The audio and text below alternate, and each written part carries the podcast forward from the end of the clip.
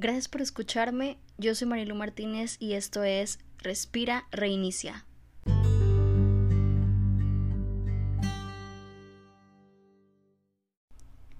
Bienvenidos a nuestra serie Trastornos y Transformación. Y el trastorno que vamos a estar hablando el día de hoy es trastorno explosivo intermitente, mejor conocido como IRA. Este trastorno supone episodios repentinos y repetidos de conductas impulsivas, agresivas y violentas o arrebatos verbales agresivos en los que reaccionas con demasiada exageración por la situación. Ahora, necesitamos entender que todo lo que hemos estado hablando acá en esta serie, eh, cuando hablamos de depresión, pues estamos hablando acerca de tristeza. Cuando hablamos acerca de ansiedad, pues estamos hablando acerca de, de preocupación y la ansiedad propia como tal que todos tenemos. Cuando hablamos acerca de ira, pues hacemos énfasis también en lo que es enojo.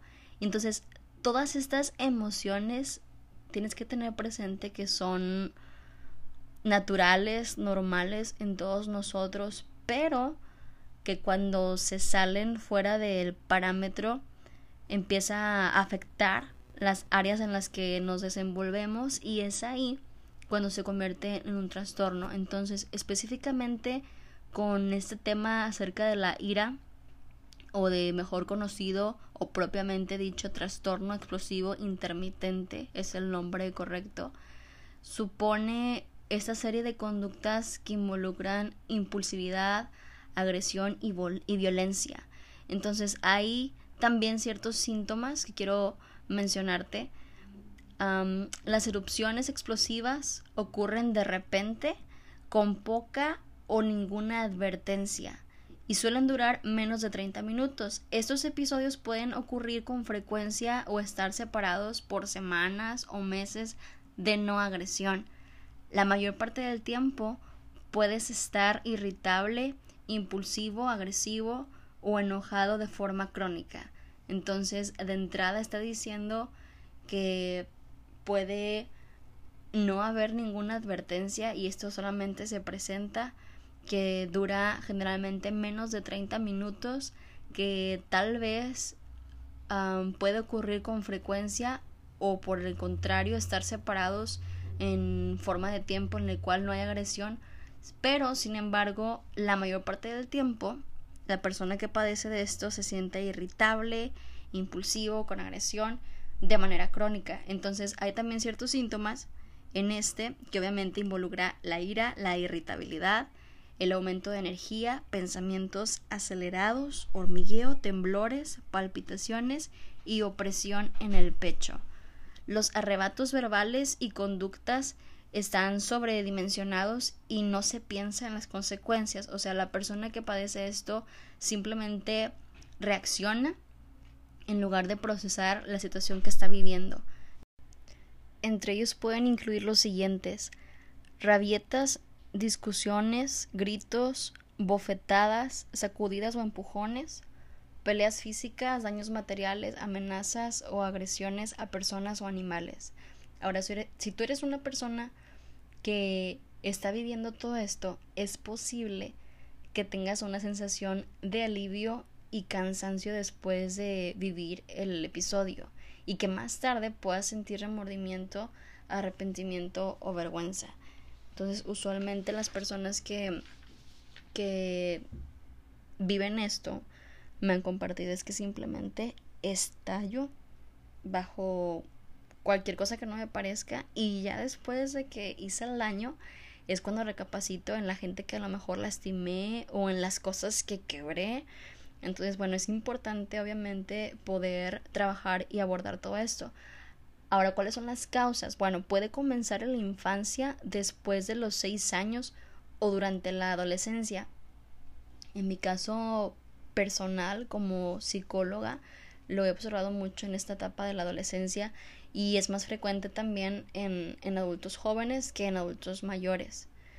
Aunque se desconoce la causa exacta, probablemente se debe a, a una serie de factores ambientales y biológicos como puede ser el entorno, la genética y diferencias en cómo funciona el cerebro. Entonces todo esto obviamente da como resultado diferentes complicaciones que son relaciones personales afectadas. Obviamente si la persona simplemente reacciona de manera visceral a través de sus emociones, va a conseguir muchos problemas en, en sus relaciones interpersonales. Y ahora es importante que uno tenga presente que tiene que aprender a gestionar emociones, a identificarlas, a trabajarlas y a controlarlas y no permitir que sea al revés, que las emociones lo controlen a uno. Otra de las complicaciones son problemas en el trabajo, en casa o en la escuela, como mencionaba. O sea, todos somos seres sociales y cuando estamos experimentando alguna emoción fuera de, de sus parámetros y que se convierte en un trastorno, va a ocasionar que las áreas en las que nos desenvolvemos, en este caso en el trabajo, con nuestra familia, en la escuela, con amigos, pues puede llevar a que tengamos también problemas. Otra complicación son problemas en el estado de ánimo, problemas de consumo de alcohol y otras sustancias, problemas de salud física y también en ocasiones autoinfligirse daños o lesiones. Ahora, todas las enfermedades que terminan en itis, colitis, gastritis y demás, son enfermedades psicosomáticas. Todas las enfermedades que están relacionadas con lo gastrointestinal también tienen mucho que ver con con las emociones, con un mal manejo de emociones. Dicen estadísticas recientes que el 95% de las enfermedades son debido a, a un mal manejo del control emocional. Entonces esto es alarmante y, y debiera ser un, un indicador para cada uno de nosotros, padezcamos o no esto, para poder trabajar en nuestras emociones porque conecta totalmente con nuestra salud. Entonces, bueno, ¿cuáles son algunas sugerencias para quien está viviendo esto o que conoce a alguien que, que vive esto y que pueda pues comentarle o recomendarle? pues de entrada a seguir estrictamente el tratamiento eh, adecuado. En este caso siempre se sugiere que se acuda a psicoterapia y que en caso de ser necesario, bueno, que se tome un, medicamento. Entonces que lo siga, que sea una persona eh, responsable, constante en sus sesiones, en su tarea, en su medicamento. Practicar también técnicas de relajación, de respiración es pieza clave desarrollar nuevas maneras de pensar, que es lo que se conoce en terapia como reestructuración cognitiva. Psicólogos sabemos la importancia y los efectos tan grandes que tienen nuestros pensamientos en nuestras emociones y en nuestro comportamiento. Entonces es importante trabajar con la persona que está viviendo desde la ira, cuáles son los pensamientos que tiene y desarrollar nuevas maneras de pensar. También otra sugerencia es el usar la resolución de problemas, es decir, crear un plan para buscar nuevas maneras de, de resolver problemas frustrantes. Incluso si no se puede resolver en ese momento inmediato, es bueno siempre tener un plan ya que vuelve a centrar la energía, o sea, aprender nuevas maneras de reaccionar frente a las circunstancias que resultan frustrantes para, para el individuo. Otro es aprender formas de mejorar tu comunicación. La comunicación es todo un arte y hay muchas pautas a tomar en cuenta al momento de, de comunicarnos. hay que tener presente el no suponer, el no tener esa lectura de pensamiento debido a, al gesto que me hizo, a lo que yo creí o yo, yo entendí, de acuerdo a lo que vi es lo que yo interpreté. Entonces hay que aprender nuevas formas de, de mejorar cómo nos comunicamos. Esto aplica para cualquier persona. Otra sugerencia es cambiar tu entorno, es decir, evitar aquellas situaciones que te alteren. Pueden ser lugares, pueden ser personas en específico, pueden ser circunstancias en específico. Entonces, aprender a identificarlas y cambiarlas o evitarlas. También evitar el consumo de sustancias que alteren pues tu estado de, de ánimo. Entonces, esas son algunas sugerencias generales que, que se pueden recomendar. Obviamente, la primera opción siempre va a ser acudir con un experto, un profesional de la salud mental para, para poder mejorar la calidad de vida de la persona. Y quiero terminar eh, comentándote tres pasajes para, para poder reflexionarnos y, y que nos ayuden. El primero de ellos está en Efesios 4, 26 al 27, que dice, además, no pequen al dejar que el enojo los controle. No permitan que el sol se ponga mientras sigan enojados, porque el enojo da lugar al diablo. Entonces está exhortándonos acá, nos está animando, aconsejando a no dejar que sean las emociones las que nos controlen a nosotros. Como decíamos, tiene que ser al revés. Uno tiene que aprender a controlar las emociones. no irnos a dormir, no permitir que termine el día y uno esté enojado. A veces hay algo que no nos parece y lo traemos pensando todo el día, toda la semana, todo el mes, pasan los meses, pasan los años y continuamos con ese enojo. Entonces es importante poder saber poner un alto y no permitir que termine el día y uno esté enojado, ya que el enojo da lugar a que pasan muchas cosas negativas en nuestra vida.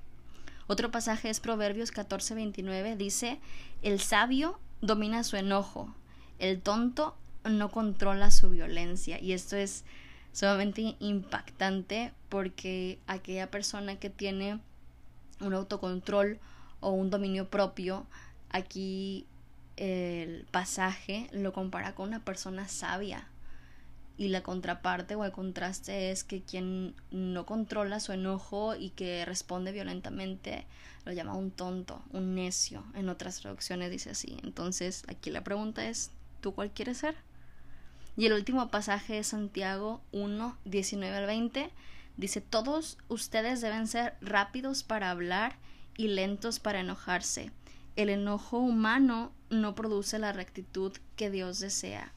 Hay que estar dispuesto siempre a escuchar, a, hablar la palabra adecuada y ser pacientes y ser muy muy lentos en enojarnos, ya que como pudimos escuchar, hay muchas consecuencias y muchas alteraciones si dejamos que sea el enojo quien, quien nos domine. Entonces hay que trabajar la, la voluntad y cuando uno tiene su fe puesta en Cristo, someterse a, lo que Él dice y pedirle que a través de su Espíritu pueda animarnos y pueda guiarnos a, a mejorar nuestra vida y que nos ayude a poder también controlar nuestras emociones bajo la ayuda de su Santo Espíritu, ya que humanamente por nuestro propio esfuerzo no podemos. Entonces, pues espero que te haya servido esto, esto que hablamos, que pueda ayudarte también a compartirlo con, con alguien más que tú pienses que pueda servirle